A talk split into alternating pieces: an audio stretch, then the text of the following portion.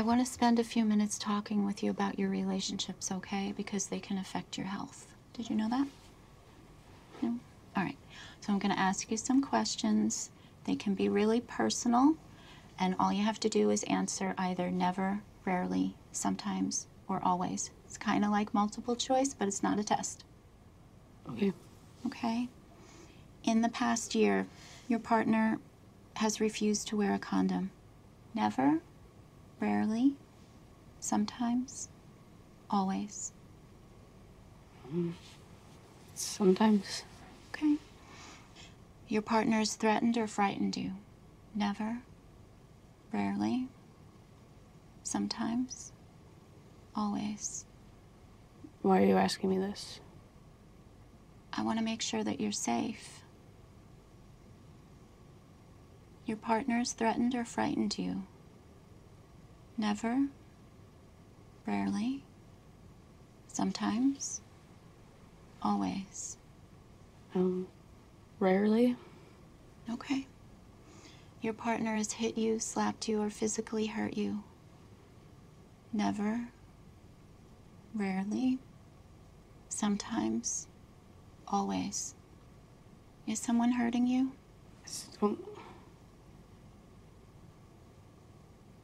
It's okay. Your partner has made you have sex when you didn't want to. Never, rarely, sometimes, always.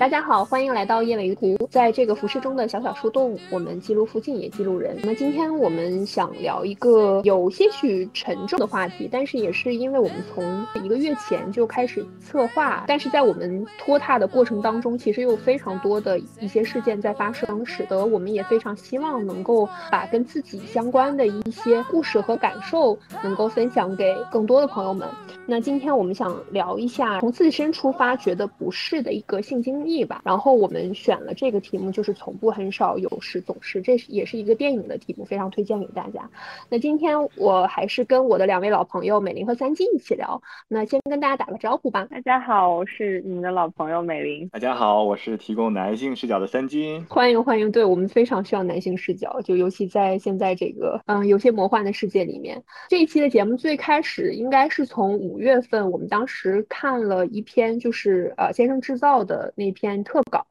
然后当时是讲一个被性侵过的一个女生整个的一个经历。那我们在延档的过程当中，其实又发生了唐山的事情，还有就是最近美国的这个呃罗素韦德案的一个推翻。但可能我们今天只是就我们个人经验出发，觉得自己不适的一些经历，从这个话题开始聊起吧。那我也想就是跟大家沟通一下，就是说你自己是怎么去定义让你觉得不适这件事情，或者是说，呃，你有没有一个印象比较深的让你觉得不适的场景？我自己觉得，其实不适是一个非常主观的感受，就是可能每个人不适的那个界限是有不同的，然后这可能也非常正常。我觉得怎么算是越线了呢？就是对方做了一个让我不适的行为，或者说了让我不适的话，而我表现出了这种不适，如果他还继续的话，就是一种越线。那我能想到的一些场景，既有那种特别典型的，就大家可能可以想象的，比如说在大学里面遇到露体狂这种情况，这种应该是没有任何争议的那种。但是我今天可能没有很想展开讲这个，就是我我能想到的。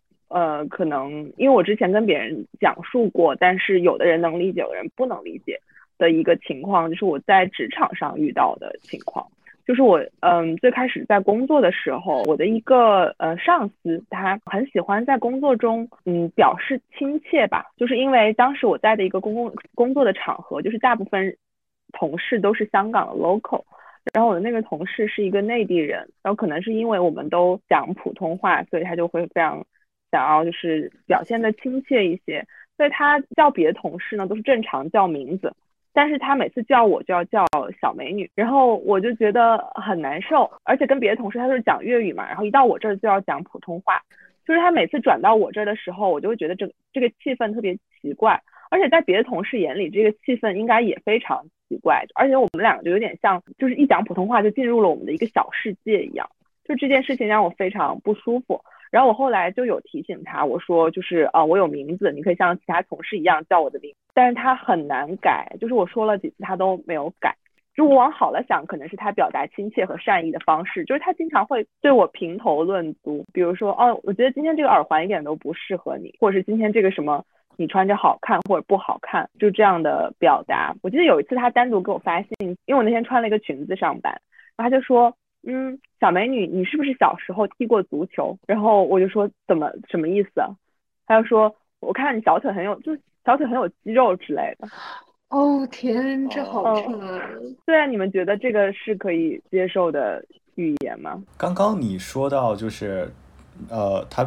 说你的呃裙子、耳环，然后什么的，就是对衣服什么的，我觉得好像还算正常，可能就是套近乎或者是表达赞美，是不是他的语气让你感到不适，还是什么他的表情让你觉得不对劲？这个人，对，我觉得可能是因为他整个人有很多，可能有很多前文后理的东西，就包括他平时一定要叫你小美女，或者是对你一顿打量、一顿端详的一整套的行为，让你觉嗯得可能这个在公共场合是没有必要的。包括可能后面他经常会跟其他男同事，因为我们组男同事比较多嘛，啊经常会跟其他男同事在凑在一起讲黄段子，然后讲得很大声。然后这种时候，我其实不知道我要怎么去处理。我后来变成了一个在职场上可以听和讲黄段子的人，我不知道这个是我主动的选择还是怎么样。可能某些同事你熟了，真的变成朋友了，觉得他们没有恶意，我觉得 OK fine，我可以跟他们讲黄段子，还可以主动讲。但是当时不是一个那样的场景，当时的场景就是我就是一个入职没有多久的小姑娘，而且我跟那些同事都没有就是特别 comfortable 到可以讲黄段子的程度。然后他们姐就在那里讲，然后我就假装没有听到，然后我就沉浸在我工作，假装沉浸在我工作的世界里，然后就一直对着电脑敲敲敲敲。然后后面我就意识到，他们一直都在转过来看我，就看我有什么反应，我一直都没有给反应。然后后来我刚刚说的这个上司，他就直接问我说：“哎，你你怎么看什么什么什么的？”就是一定要我给一些 response。就是我嗯我后来嗯觉得他们可能有的时候讲那么大声，就他们就需要一个女生，这个时候不管是表现的对舒服或者不舒服，笑或者不笑，或者是很生气或者怎么样，他们就需要一个这样的反应，他们觉得嗯快乐。嗯针对美玲说的这个，就是后面的这段，我可能做一个反馈。然后我很好奇三金的看法，就是首先，呃，我特别同意你说的那个，他们在这个讲黄段子的整个的过程当中，是需要一个女性客体做反应的，就是这个是使得这个讲黄段子的事情成立，并且能够更刺激他们的这个反应的一个前提。然后我也很理解，就是你说的那个，你后来也会参与进去，因为我有一段时间也是这样的，就是我会觉得说，可能对于他们来讲，就是会分为，呃，所谓开得起玩笑的和开不起玩笑的。然后他们如果说你是开得起玩笑的话，你是不是 somehow 可以融入到他们那种兄弟会也好，呃，你可以跟他们所谓的勾肩搭背，大家一起喝酒，好像也可以融入到那种共盟里面，然后你就不再是一个。在这个过程当中的一个所谓受害的一方，然后你好像就是可以掌握到自己的一点话语权和主导权。然后我有段时间其实也会是就是用这种方法来去呃让自己摆脱那个成为小美女的那个过程当中，因为我觉得好像基本上长相可人、姿色尚可的青年女子在职场总会有一个被叫小美女的日子。就是大家都会先用这个 gender 来去定义你，特别是你在很年轻的时候，然后你确实在职场没有什么另外一个标签的时候，你就会被贴上美女的一个标签。然后那我自己就是被贴上这个标签的时候，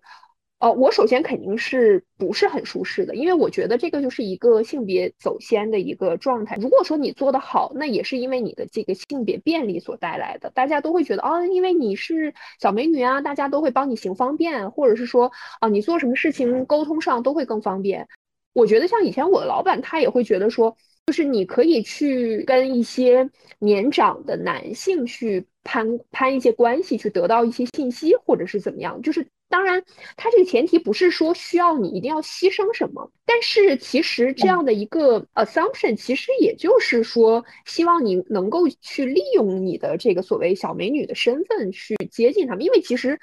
你在这个权力的关系里面，请问你作为一个年轻的女生，面对一些就是年长的有权势的比你更 senior 男士男士之间，就是他们能从你身上获得什么呢？除了这种所谓的性资本之外，就是没有任何东西可以获得了。当我被置于这里面的时候，我会非常的非常的不舒适。当然了，我后来用了美玲刚刚说的那个方法，表现的比较。Boyish 吧，就比较大大咧咧的。等一下也可以聊，就是说在酒局这样的一个比较特别的场合里面，可能我也会用那种以攻为守吧。我也怕你去跟我开什么，然后可能就是说我这样的反应，你可能就觉得无趣了，或者说你也觉得可能挑逗那个更羞涩的小美女更有趣，来实现一个所谓的我的自我保护的这种感觉。但实际上，我最近对这个事情又有了一个新的。想法也是契机，是源于我前两天去 counseling 的那个经历。我其实最近是因为生活里面的一些其他的事情去看了 counseling，但是我还没有讲到那个正题。我在讲到就是我原来在职场上受受到的一些对待，包括一些算是一些性骚扰，可能比如说我老板会用外貌去评判我，因为那段时间我非常不喜欢穿裙子，因为我很想撕掉那个标签嘛。然后他可能就会跟我说，哦，这个裙子也不是买一条也不是很贵之类的，就是他会这样来跟我说，嗯，去尽量的去可能调动我身上的这些性资本来去，来去实现一个对公司利益的最大化。但是我非常的厌恶这件事情，可能我在描述这一些事情的过程当中，我可能整个人真的就是大崩溃。后来也是咨询师他 pointing out，他说，你刚刚的这段叙述里面，你用了两至三次的就是 tolerant 这个词。忍受这个词，可能以前我自己都没有意识到，我们下意识就是会去合理化这件事情。他们是不是为了表达亲近，或者是说让气氛更好？这样，那我觉得我下意识肯定也会这样解释嘛。大家都是为了一个共同的目标呀，或者说我们都是为了拿客户啊，这样子。但是实际上，我自己在隔了这么多年啊，去回溯这件事情，我觉得这个事情至少跟现在已经隔了有。有至少四年以上了，但是我再去回溯这个事情的时候，我发现这个事情对我的伤害是没有消失，并且它其实是被我自己去消化压在了一个潜意识里面。通过这个经历，我非常确定这个是个让我不适的经历。对我非常有共鸣，就是你说 tolerant，就是这件事，就大多数人在遇到这种事情的第一反应，我觉得可能都不是立刻 say no，或是。有非常强烈的抗拒的行为，都会去先尝试怎么自己消化和自己忍受。想听听三金的三金的感受。怎么说呢？首先，肯定在职场讲黄段子这个事情是肯定是非常非常不合适的，因为呃，我工作这几年我是从来没有遇到过这种事情，而且我不觉得黄段子这个东西能那么有效的融洽整个团队的氛围吗？还是你要？给一个不熟悉的新员工，一新的同事，然后讲一个黄段子，那你希望他，你希望得到一个什么样反馈呢？站在男性的视角说啊，可能第一，你希望他表现出羞涩的神情，然后捂脸跑开，给你一种像调戏女性的一样的感觉。然后可能性二，他就是他讲了一个更黄的，然后，然后你们你们发现哦，同道中人，他就变成了一个入圈测试这样的东西吧？可能性三，可能就是他翻脸，然后并不接受你这个游戏规则，然后一脸生气的走开这样的。我觉得这三个可能性，每一种都不是都不是正常人能干出来的事情。你不管是你判断这个新同事是不是你的同道中人，是能不能做朋友，然后拉近关系。你都可以用别的方式来实现你的目的，你不一定非要用黄段子。你万一把这个事情搞尴尬了，你们的以后的工作会更难展开。我想知道你们团队都是男的吗？对，也有可能是这个原因，可能是因为我程序员，然后这个团队中大部分都是男生，而且平时的交流也没有那么多的原因。让我觉得就是只有男生的情况下讲黄段子，这这个。这个场可能就不好笑了，我不知道成不成立。哦，其实我觉得也是会的，因为我想了一下，虽然说我在工作上比较常见的情况是有一些权力关系在里面，但是其实我读书的时候。男同学们还是蛮爱讲黄段子的，因为我当时大学的时候在辩论队嘛，然后你知道辩论队其实大家就会很学术的探讨所谓的就是很黄色的事情，你知道吗？就是我们真的是会一本正经的讨论一些什么，呃，开放关系啊，然后还有一些什么就是跟性相关的东西，然后但是我觉得这种其实还不能算是黄段子，因为它是。严肃的在讨论一些东西嘛，但是经常会出现这个呢，是可能我们如果是一块儿出去喝酒、吃烧烤啊这种的，就是属于呃黄段子高发区。怎么说呢？我在这种环境下，我好像更容易接受，就是我自己也讲回黄段子这件事情，就是因为我觉得这里面可能没有那么强的权力关系在里面，就是有一点像刚刚三金说的，你讲一个黄段子，可能就是比比谁讲的更夸张啊什么之类的。然后我有段时间是很享受于，就是我讲的段子比男生讲的还要黄这件事情。然后就是我觉得是不是一种成报复性的那种状态？我我其实最近嗯我又在反思这件事情，因为我觉得这个其实很多黄段子是一个很厌女的东西，就是他的这个段子是嗯嗯 base 嗯在一个很厌女的思维上面的。包括就是其实呃，就是我在提纲里面不是也列了，这个是我最近看浪姐的一个感觉。我最近看浪姐，然后我就看到那个其中有一个呃于文文嘛，我不知道你们有没有看，她可能在节目上面会说哦，那个呃我不是女生，我不我不做指甲什么之类的，就是我觉得她是用一个很 boyish 的方法去。用一个很嗯厌女的方法来解构一种厌女，我自己的理解啊，嗯嗯因为他也是大连人嘛，所以我自己很能 relate，因为我觉得好像我们那个阶段的，在那样就是可能在大连或者说在东北一些其他地方非常严格的计划生育下的唯一的这个女孩儿，就是会被很厌女的当做一个男孩儿去养大。然后我觉得我整个的就是成长过程当中就会被灌输说。呃，就是你要像一个男孩儿一样，然后你不要太表露自己的情绪。呃，包括就是我小的时候，就是我爸会带着我，就是冬天喝从冰箱里拿出来的冻水之类，就他可能会觉得这种身体的强健也是，就比如说男生优于女生的地方，然后使得我可能后来很长一段时间都会喝从冰箱里拿出来的冻水这样子。所以其实我我嗯嗯嗯桑炮是可以理解这种用一个很厌女的方法来去。来去把自己从这个弱势的群体里面剥离开来，就我觉得可能讲回黄段子也是一个类似的，就是那种啊，我跟他们可不一样，就是我讲的比你还黄，并且就是我把自己同构在一个也是一个男生的 brotherhood 里面，并且我在这个男性气质上比你还夸张，我觉得可就是我我觉得这个脑回路是这样子的。然后，但是我最近就是我嗯我再去反思一下，我觉得这个其实是挺厌女的，但是。但是我可以理解我为什么我为什么会这样做，就是我没有办法用另外一套方式来去把加在我身上的这套东西去释放出来，不然的话，当下我该怎么样呢？好像就只有像三金刚刚说的那三条路，那我只能就是我我除了羞涩逃开，那我就只能说很坚决的说不啊。那这个其实又是加诸在我们身上的一个，或者说加诸在很多女生身上的那种听话和驯服。就是你不要去挑起矛盾，不要去挑起争端，就是你身上肯定还是会留下这个东西的。然后呢，你就会觉得，那嗯，我在前面两种方法里面，我又该选择哪一种呢？然后我觉得好像那个时候我就会选择第一种。我真的是大学的时候喝酒是最猛的时候，就是我我很爱跟男生拼酒。就是那种你吹平我也吹平的那种，你知道很夸张。但是我就好像就是要用 这种，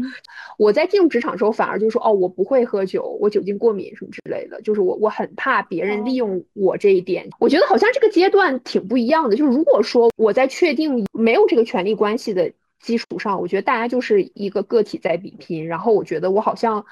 之前就会用一个很。很男性化的方式去压过对方，但是好像在一旦涉及到了一个权力关系里面，我就又会很排斥用这种方法。就是我觉得，因为那个权力关系本身是没有办法改变的，嗯、然后尤其是就是那个权力的上位者是会利用你的这种所谓的好胜心，他就是希望你去好像拼酒啊，或者是怎么样，然后就是加入到他的这个阵营，然后我又觉得那个让我又不是很舒适。对对对，我觉得你不管是说哦我不会喝酒很羞涩，还是你加入他，其实都是他。想要结果可能，因为我们肯定要不可避免的和大量的陌生人打交道。那么在这个过程中，我们怎样去建立信任？怎样去加快了解？怎样去确认一个权力和地位的关系？那肯定就需要这种服从性的测试。黄段子和黄段子肯定是不一样。就比如说，呃，Tina 之前说。在辩论队朋友是喝酒之间，然后这讲黄段子，那它就是一个朋友间聊天、增进感情的一个工具，它就不涉及到权利。但是你在职场上或者酒桌上讲这种东西，它就完全是另一码事情了。就像纸牌屋里有一句话我很喜欢说，生活中的一切的事情都和性有关，除了性本身，那关乎权利。嗯、就是当就是这个性它。真的跟权力去挂钩的时候，所有的事情，不论男生女生，在这个事情中都会变得非常难受。哎，那我好奇，就是说，如果呃很多男生讲一个黄段子，然后一个女生讲了更黄的，然后他们感慨这个女生很厉害，那他们然后呢？就然后会然后尊敬这个女生，以后 不跟她讲了，还是怎么样？对，或者尊称一声大姐。哎哎，对，尊称一声大姐，然后以后讲黄段子的时候带着她，哎，你你参与我们进来一起讲，或者你先讲。所以她就会变得跟其他女生不一样，是吗？就还是入圈了这个概念？可能就是入圈了，但是入圈和入圈也不一样。嗯嗯嗯如果你是一脸羞涩，然后被就是忍了很久，然后被迫入圈，和你在这个圈中有一个较高的地位，这种入圈它也是不一样。大姐，对，嗯，一个是大姐，一个是小妹。哎其实我突然想到，就是我我不知道女生有没有一个类似的入圈的规则。就是说到这个入圈的规则，是不是只是在男生群体一个类似于像兄弟会这样的？你要接受嗯一个女生，所谓说哪怕尊称她一声大姐，也是因为她接受了你们的这套规则吗？就或者说是因为嗯女生作为一个第二性，能够融入到一个第一性的规则里面，那我才会觉得说 OK，你是我们当中的一个。但是没有男生会嗯想说。OK，我来加入到第二性的的行列里面，对，然后需要一个什嗯么、一个入门槛的这种一个歃血之盟的东西，我似乎一下子想不到，就是有一个类似的反方向能够成立的情形。那是不是就比如说男生要主动和女生交流化妆品的知识，类似这样的东西？主要是他进入这个圈子要干什么呢？就是女生进入男生的圈子，可能是想进入一个这个工作里面更有话语权、更有权利的一个圈子。对对对，还是权利嘛。所以其实男生其实也没有什么动机要进入女生的圈子。这样讲的话，好像是是啊这就是权利的不平等啊！对啊，这就是我们今天讨论这个问题的原因，不是吗？比如说，三金，你作为男生，可能也是因为你的行业的原因啊，然后你周围也都是男生，我不确定说我们同龄的男生会不会有我们这样的男生会因为去喝酒或者说去跟人家讲黄段子而被指责说哦你不够，不能说检点吧，但是就是可能呃 你不够洁净，或者说如果说一旦发生了什么富婆包养的问题，就是因为你喝了太多的酒，对吧？太好笑了，哎，我耳朵都笑掉了。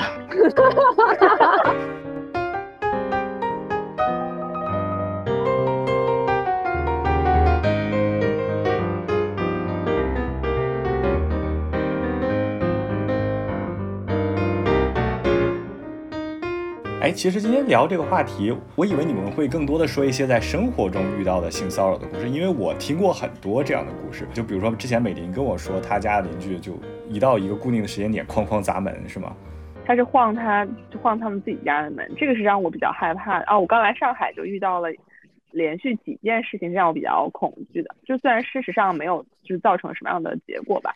但是第一件事情是我在十四加七玩的第一天，我出门在附近逛，然后就遇到了一个男生走过来说要加微信啥的，然后我就以为他是健身房，嗯、什么推销的什么的。我一开始就没有理他，然后后来这个男生就我我在往前走，这个男生就跟着我在往前走，就一直在我旁边说话，然后后面我就不知道该怎么拒绝他，然后我就说，那你把那个微信码给我，我扫你吧，就是我就这种态度，我说我扫你吧，然后我的这个行为后来被警察解读为就是一个同意嘛，就是因为我后来去报警了，就是我为什么报警，是因为我其实就是为了敷衍他，就是我不想加他的微信，但是我想让他立刻走离开。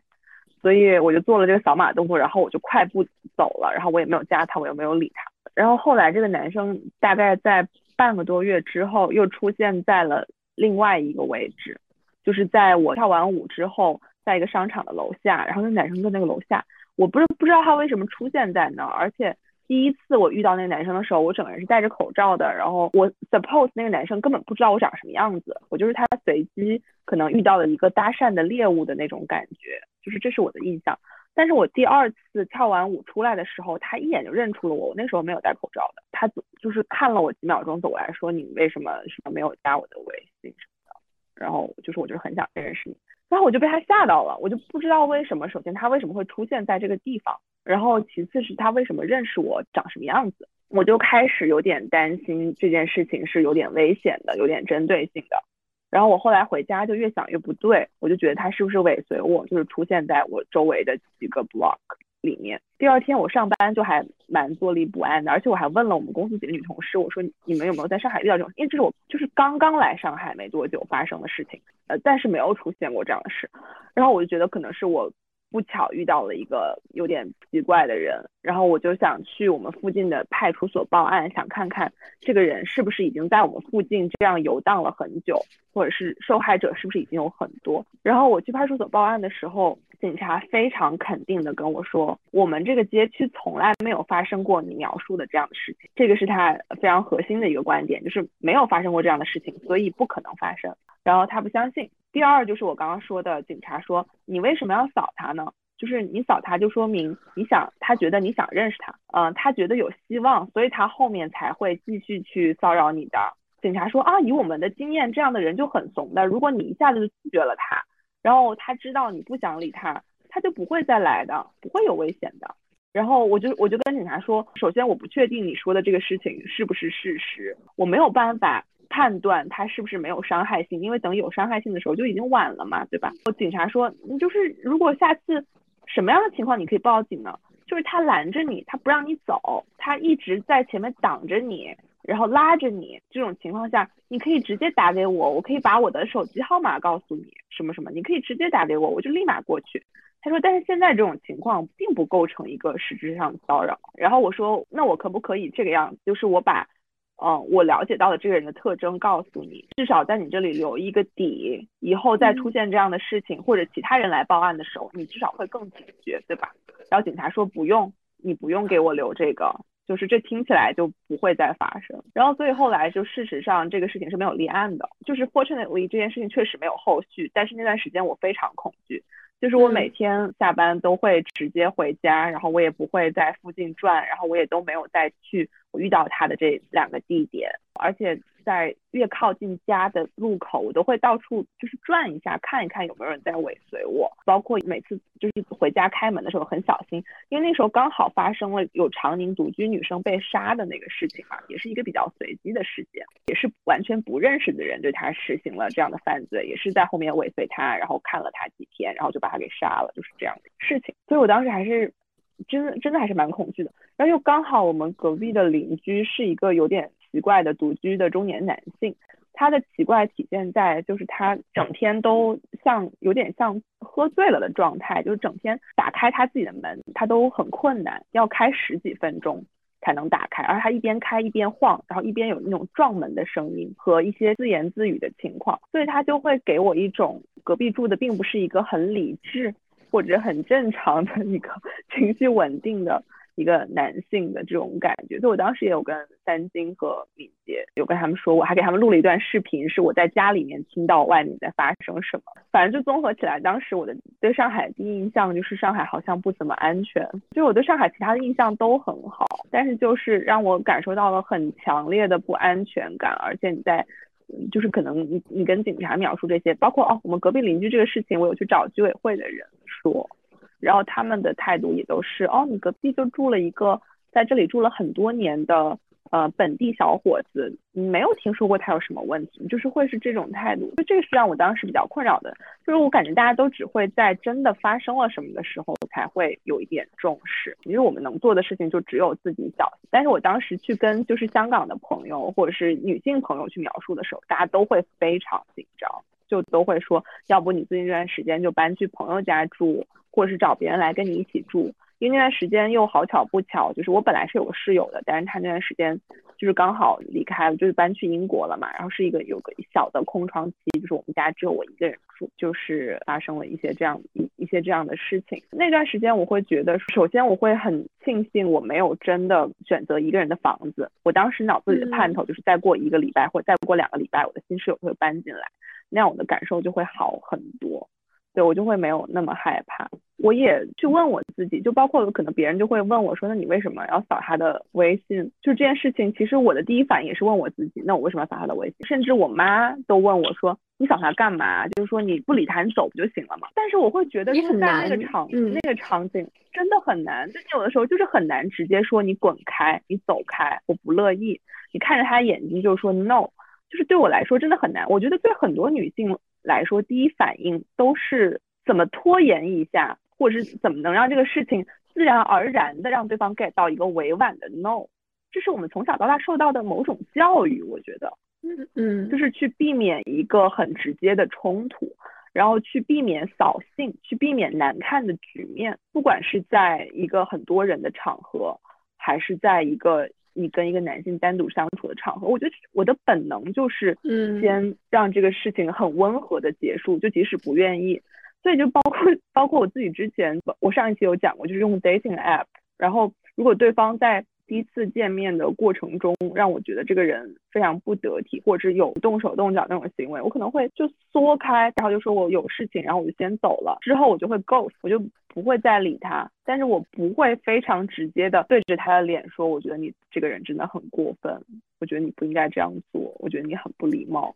这个东西在在我们的文化里好像就是很难，包括我自己去做了这么多的反思之后，但是我真的觉得特别特别果断的说出一个 no，对我来说是一个非常有挑战的事情。就是我特别理解你为什么会扫他。你刚刚说那件事情，我之前也有遇到过，然后也是在算是我们家附近的一个位置，场景差不多，也是我一个人在街上走。当时就是那个人是以借问路。来跟我搭讪，在我给他指了路之后，他就会一直跟着我，然后就不停的在跟我说话，就真的是那种你你你的下意识本能其实不是跟他产生对抗，你是想怎么怎么尽快的结束这个对话，然后就大家各走各的。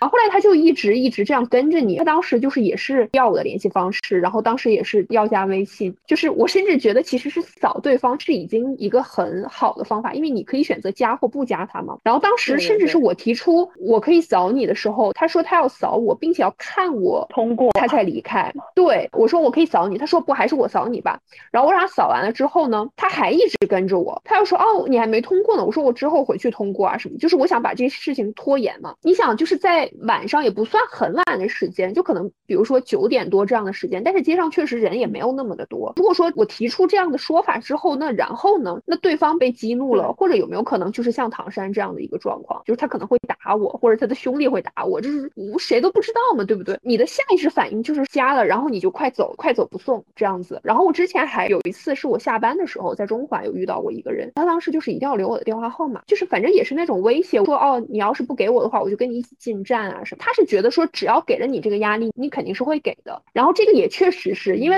我们就是抵不住这个压力。就比如说像最近大家都在讨论唐山这个事情，大家当然可以很冠冕堂皇的说啊，他们不应该怎么样。我看一些男艺人的代表就是说。说啊，他们怎么可以打女人？什么男人要保护女人？但是问题说，大家就是说完了这些话之后，那最后的这个。结果不是，或者说那个每天的恐惧，还是作为每一个个体的女性在去承担这件事情。是的，是的。我注意到你们的谈话都有一个重复率特特别高的词汇，就是恐惧，就是你们会在生活中频繁的感受到来自出乎意料的角度的那种恐惧。我也是听了身边很多女性朋友的故事之后，然后才发现这个事情的。他们会有些生活小技巧，在外卖留地址的时候，不写女士，要留出某某先生，或者在家门口放一双鞋，然后维持一这个屋里住着一个男。男人这种这种假象。更明显的是，前段时间我和一个朋友，一个女性朋友上楼，当时下面在等电梯，站着三五个吧，三个男的，身高很高，和我差不多吧，然后很胖，穿那种衬衫，然后就有点像夏天的时候把衬衣撩起来，肚子露出来那种感觉，然后在那抽烟，呃，围成一圈，然后再再抽烟聊天什么的。我那个朋友看了一眼，就直接跟我说：“走，我们走楼梯。”然后，嗯，当时爬了六楼，当时没有什么感觉，然后爬了，他爬了几层才跟我说，他遇到这种很粗壮的男人站在一起抽烟，就会就会特别的害怕。当时没有什么感觉，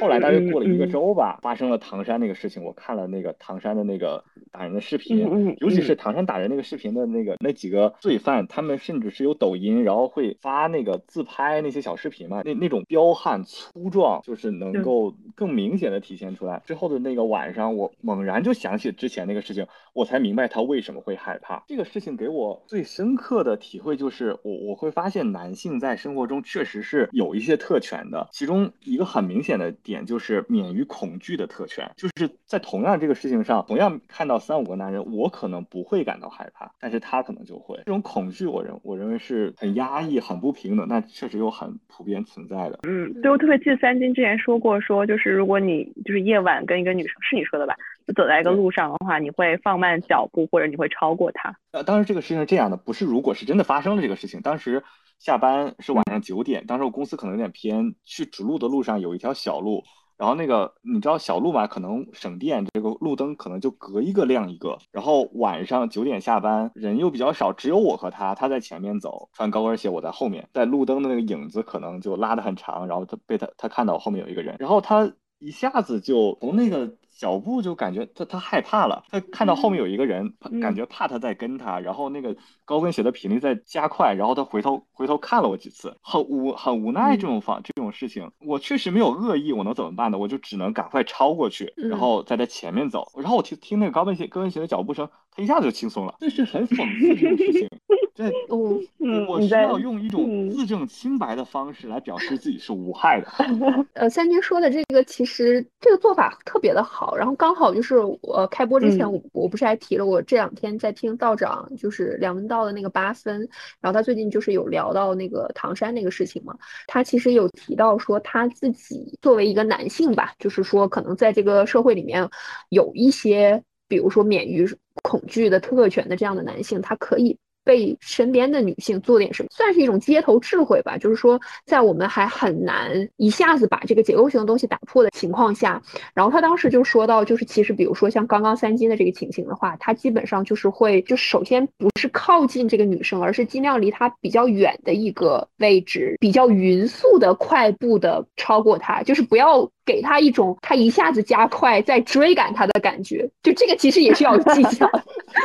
而且不能离得他太近，要离他有一段距离的，或者在街的另外一边，这样。匀速的快步超过他，怎么说呢？就是所谓的对女生的，或者说对弱势的一种保护吧。但是我觉得这种保护可能跟就是唐山这个事情之后，很多人说啊，就是包括现在很多抖音上面有一些很夸张的视频，什么你们放心的吃烧烤，我们来保护你的这种的保护，可能更就是更润物细无声一点，更考虑到对方的感受一些。对，而且我觉得没有办法否认的是，目之所及的相当长的一段时间，作为女生还是会处在这种长期的一个恐惧里面。但是说起这些事情，真的很讽刺。免于恐惧的权利，它不应该是一种特权，应该男性和女性都应该免于恐惧。我也不用去。用这种方法去表明自己是一个正常人，你不用去证明我，我们也不应该要有恐惧。对，其实我是觉得，如果说在一个更安全或者说更平等的一个社会里面，就人跟人之间的相遇应该是很美好的，它会有各种各样的可能性。但是说实话，作为女生在街上有这样的一个人穷追不舍的跟你搭讪，你不会觉得这是一个美好的相遇，你只会觉得说这是一个让人恐怖的相遇。呃，我之前有听过，呃，就是另外一个播客，他有提到他的外卖员好像给他发一条信息。说，我呃，你你很漂亮之类的。我们就是就这个信息来讲，其实是对人的一个赞美，或者说是一个所谓美，可能是一个美好的相遇。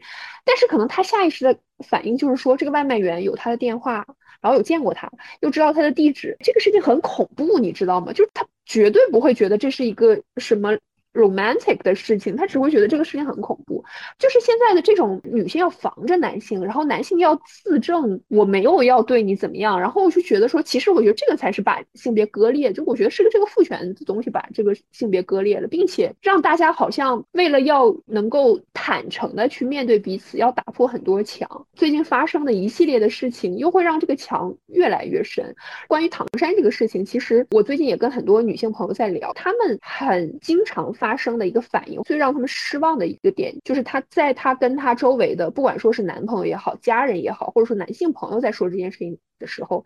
可能他们的第一个反应就是说，你一定要保护好你自己。他不会是说这个事情本身有什么问题，他只会觉得说你就是你还可以再做更多的东西。这个案子里面啊，就是就算是说他不是自己出来的，他是跟而且是跟女性一起出来的，而且也没有说穿着不是很得体。但是还是会发生这种事情，他们就会觉得说，那你为什么要在这么样的一个时间出来吃烧烤呢？就还是你的问题。然后你如果不去吃烧烤，不就好了吗？就是他总会觉得说，你还可以再做更多的，包括你要去跟他们解释说，为什么我们不应该。去这样去想问题，然后你又要多了一个阐释性的一个劳动，就是好累啊，使得人跟人之间的沟通好难。我有一点体会，就是我我刚才说男生可能会有一些特权嘛，其实你会发现有特权的人是不知道自己有特权的。就比如说我，我会我不知道原来我可以免于害怕，这些这是一项特权。所以对男生来说，女生这些恐惧的经历，对很多男生来说，如果他呃没有听过这些恐怖的故事的话，他们对这个事情是一无所知的。而人有一个共同的特点，就是在谈论一个他一无所知的领域的时候，会胡话连篇。这是我觉得为什么很多人会在谈论唐山这个事情的时候，会说你要保护好自己，然后你为什么要吃烧烤？这可能有一点开脱的成分，他真的不知道能说什么，他对女生的恐惧不理解，对事情发生的成因不理解。其实这个时候说你要保护好自己，算是一个比较安全的一个安慰的话，说这个是肯定不会错的。他不理解这种恐惧，不理解女生这种我为什么就是要去那么严格的九点之后不能吃烧烤，这么严要求自己，他就可能会说出像你为什么要穿那么少啊之之类这种话。我认为他不完全是因为这个人坏，这个人他不尊重女性，可能一部分原因是他不了解这种恐惧。我觉得女生在遇到这种事情，我建议哦，你们可以更生动的描绘一下你们遇到过的事情，描述一下你们为什么会恐惧，然后问一下，如果你带入到这个事情来，然后你能怎么做？明白，嗯这个就是阐释性劳动。对但是我我觉得现阶段真的是除了更多的去进行阐释性劳动，好像似乎也没有什么别的更好的办法。就是尽量是你身边的人吧，对这个事情有更多的感同身受，其实还是一个好的事情。因为不然的话，我觉得现在就是从这样的一个密不透风的地方，就是我们大家总要去先凿出一个缝，然后才能去探索有什么别的可能性。不然的话，我们一下子就是说很宏大的东西，就是大家都是各讲各的，就是我们在不停的发声，或者是说一个大的帽子，然后让对方觉得说，哦，你们是不是觉得所有的男生都是有问题的？讨论的中心其实是在有些分化的。我觉得可能从女生的角度来讲，当然还是希望说我们先。保证这个基本的这个议题，就是说免于恐惧这件事情能够有一个往前一点点的一个推进。可能现阶段只能更多的这个阐释性劳动，跟你身边的人去解释我们为什么在恐惧和我们恐惧的到底是什么。是的，是的。其实我觉得就是那种就叫你保护好自己，九点之后不要去吃烧烤，不要穿太少的这种劝导。这段话背后的逻辑就是说，哦，我们没有办法去改变那个坏人，所以我希望你不是那个受害者。就是至于他怎么样去害别人，那我就是管不了。所以这个让我不舒服的点也在这里。但是我比较难过的就还是这样的事情发生的越来越多，然后我们可能最后还是会导致一个，会事实上导致一个这个讨论走向就是性别对立的这个方向。但其实并不是这样的，对吗？就包括三金，我觉得他非常了解女性的，就是很多恐惧，然后了解女性很多的顾虑的点什么。是因为我听说过很多事情，确实是经历的多的。我还经历过就是。有女生和她男朋友遭遇了家庭暴力，然后第二天叫我们去帮她搬家这个样子，然后就闹得很大，把警察都搞过来了。那个女生还受伤了，在吵架过程中，对方只是抓着她的胳膊，然后很用力的，胳膊可能有些骨裂啊之类的。其实身为男生真的很难去接触到这些事情。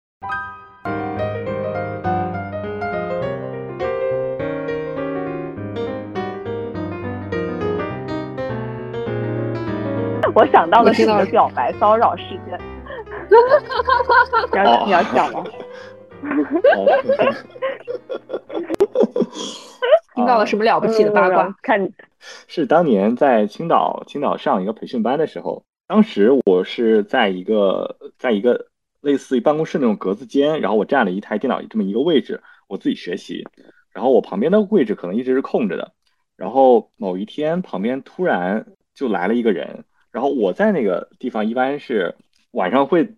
学学习到很晚，然后大约晚上九点左右吧。然后这个时候，这个整个办公室、整个这个屋子里差不多都走光了，我是最后一个。然后自从旁边那个小伙来了之后，我发现他也走到九点多，但是他在旁边也不学习啊，就看看视频啊什么的。然后当时也没当回事儿。后来我知道他是在等我。然后某一天我收拾好东西要走了，然后他突然出来说有点事情跟你说，然后把我带到了男厕所。其实那时那个时候我就猜到了差不多是什么样子，我估计。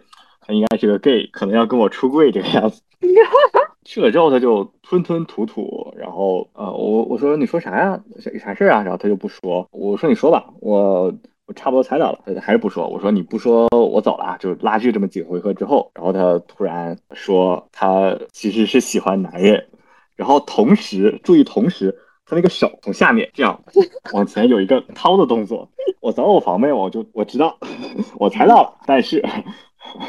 我就觉得，然后就稍微稍微聊了一下，我说。我我是直男，我猜到了你可能喜欢男人这样。然后过了一会儿，厕所来了个人，我就走了。之后让我恐惧的点在什么地方呢？就是走到楼下的时候，我想让他先走，但是我发现他就躲在那个大楼柱子下面那个阴影里，然后在在那在那躲着。然后我走过去，我说我说你不走吗？他说你先走吧，我不跟着你。那种那种感觉，瞬间那种恐惧就袭来了。我不跟着你，但但是我后来。我还是跟他强很强硬的跟他说你不行你先走，然后我看他走向了另一个方向，然后我才走了走向回家那个方向。当时的感觉真的是虎躯一震菊花一紧。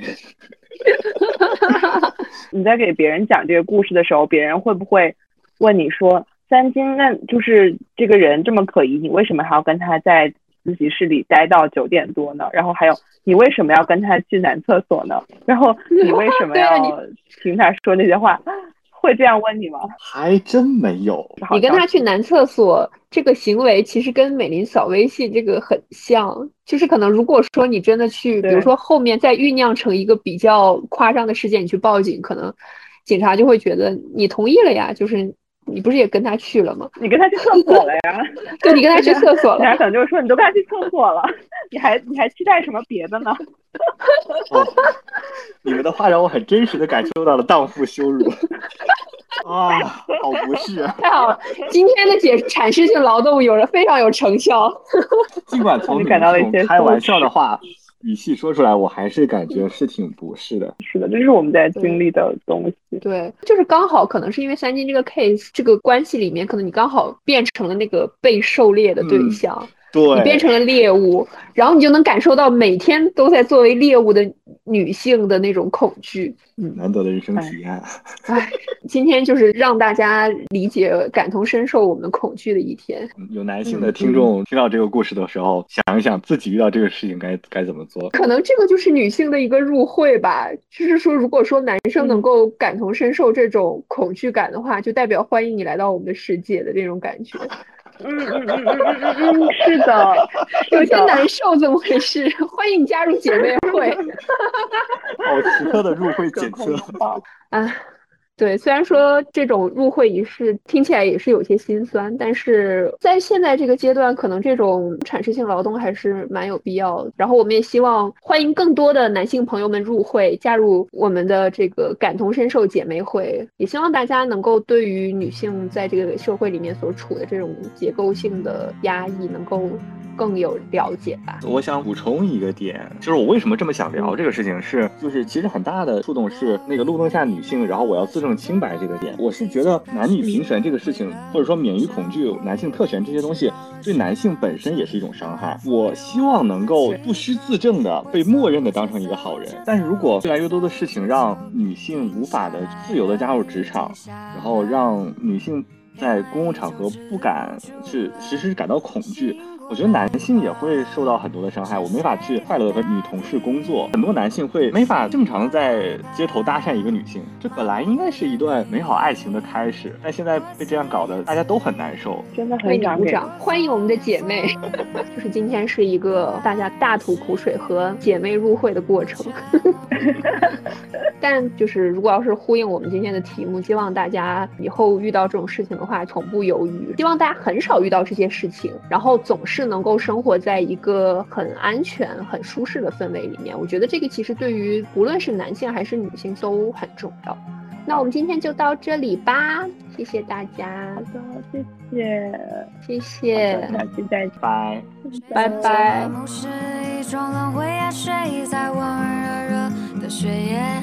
它藏在暖暖切切的乡音里，世世代代的传下去。我走着走着走着走着就停下来了，一停下了，眼泪就止。